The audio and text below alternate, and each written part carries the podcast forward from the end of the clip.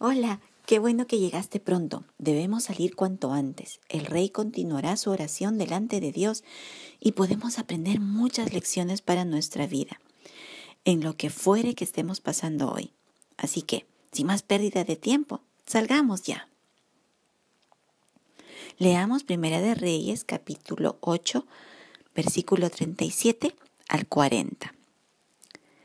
Si en la tierra hubiera hambre, pestilencia, tizoncillo, añublo, langosta o pulgón.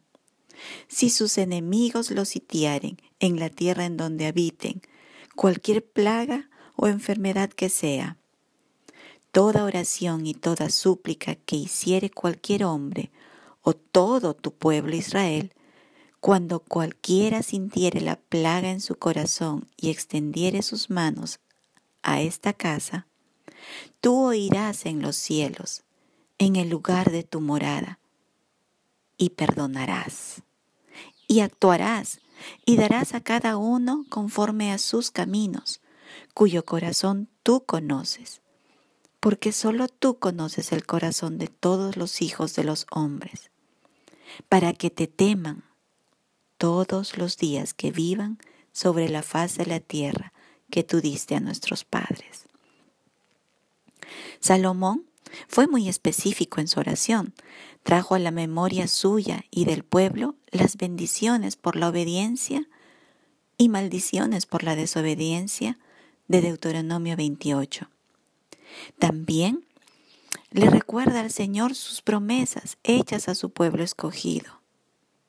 No que Dios se olvide de sus promesas, sino que al tenerlas en cuenta en nuestras oraciones, demostramos que le estamos creyendo a Dios y esta es una oración eficaz.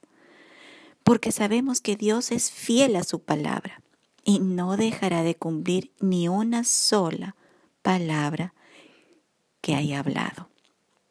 Esa es la confianza que tenemos en nuestro Señor, que todo lo que ha dicho, hará. Su palabra es su honor y para nosotros es el fundamento inamovible de nuestra fe.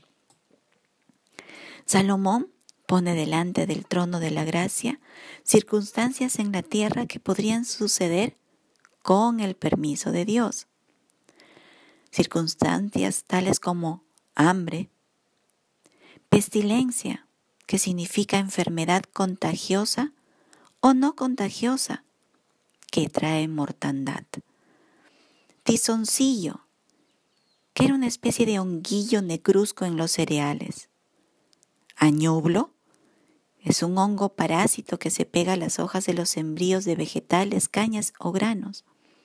Langosta, un insecto parecido a los saltamontes que forman espesas nubes y arrasan los campos de cultivo. Pulgón, insecto de unos 2 milímetros de largo que causan graves daños en las plantas. Además, si el pueblo escogido de Dios fueren sitiados por sus enemigos, ¿qué significa ser sitiados? Cercar, cercarlos para apresarlos y rendir su voluntad. Es decir, si el Señor permitiera que sobre la tierra, donde están creyentes y no creyentes, surgiera una enfermedad que causa mortandad y que lo que puede proveer sustento de alimento sea atacado por plagas, además de esto, que los enemigos acechen. Salomón dice que cualquier hombre o todo el pueblo de Dios que sintiere la plaga en su corazón, es decir, que sea consciente de que esto lo ha permitido el Señor con propósito, aunque haya intervención maligna de los hombres, pero extendiese sus manos hacia el soberano Dios. Él oirá en los cielos y perdonará y actuará y dará a cada uno conforme a sus caminos, porque Dios conoce a la perfección el corazón de todos los hombres. Uno de los propósitos de estas circunstancias permitidas por el Señor definitivamente es que todos teman todos los días que vivan sobre la faz de la tierra. ¿Temer a quién? Al Señor, por supuesto, porque nuestras vidas y todo lo que sucede alrededor nuestro está bajo su control absoluto. Así que, si nuestro corazón discierne lo que está pasando hoy, es momento de orar a nuestro Dios y dejar mirar a hombres como si de ellos viniese la esperanza, sino que traigamos ante su trono de gracia oraciones y súplicas para que la iglesia de Cristo entienda los tiempos y ore con eficacia, porque la oración eficaz del justo puede mucho. No esperemos que el mal nos alcance para recién clamar delante de su presencia. Tengamos compasión por la gente, sean creyentes o no, busquemos al Señor y clamemos por su misericordia y perdón. Es muy interesante que Salomón dice bajo todas estas circunstancias que la respuesta del Señor a la oración que eleve su pueblo será otorgar perdón. ¿Acaso todo esto sucede por algo que el pueblo de Dios y los hombres hayan hecho o hayan dejado de hacer y con esto se pecó? Bueno, quien escudriña los corazones nos dé la sabiduría para entender las lecciones que debamos aprender en cada circunstancia que vivimos en esta tierra.